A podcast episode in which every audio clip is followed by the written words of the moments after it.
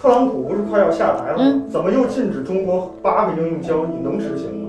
是的，是在美国时间星期一的晚上呢，特朗普呢突然出了一个行政命令啊，说是要禁止呢和中国八个手机应用进行交易，进行 transaction。那这个应用呢，这个行政命令呢很有意思，是到四十五天以后才会生效执行。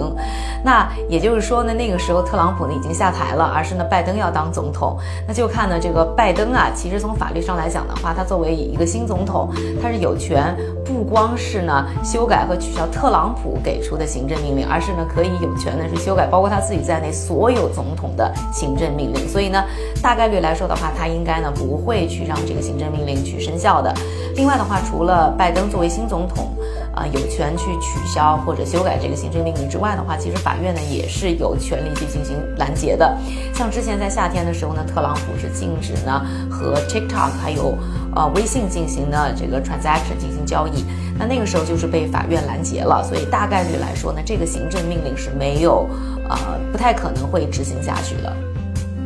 那为什么要禁止这八个手机？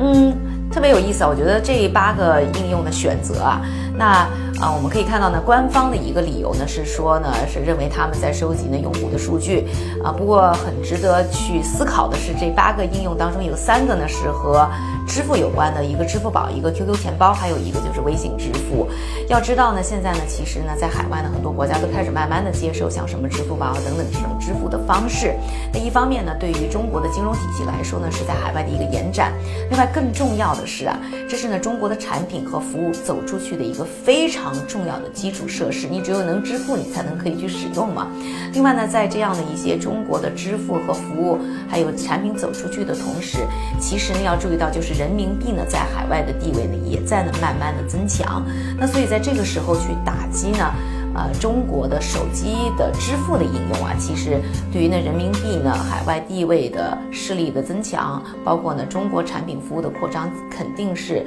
有一定削弱作用的。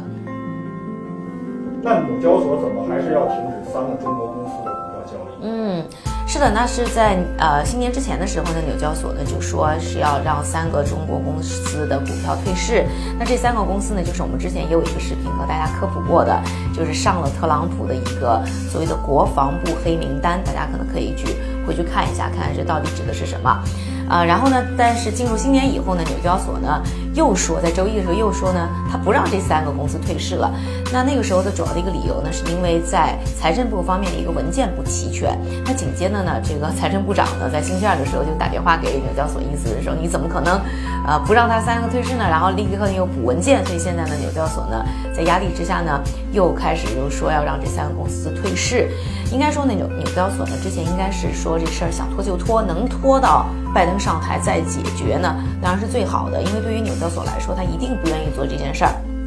因为他如果让这三个公司退市以后，不但会影响他在中国方面的生意啊，另外的话，任何的一家海外公司可能都会因为这件事会觉得在纽交所或者在美国上市的风险变得更高了。所以对于他来说的话，未来的这个生意当然是会受到一定程度的影响。所以呢，其实很多公司可能现在抱的心态呢，都是说能拖就拖，就看看这个拜登上台以后呢，啊、他的政策态度到底是怎么样，这个国际局势啊、贸易局势到底会发生什么样的变化。